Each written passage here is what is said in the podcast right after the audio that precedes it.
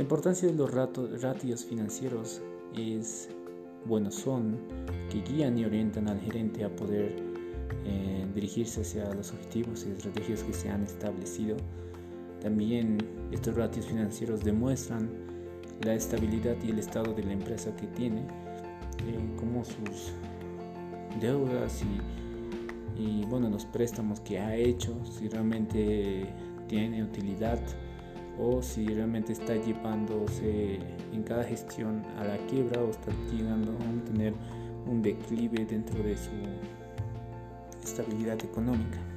Entonces esa es la importancia de los ratios financieros. Demuestran el estado en cada gestión de la empresa.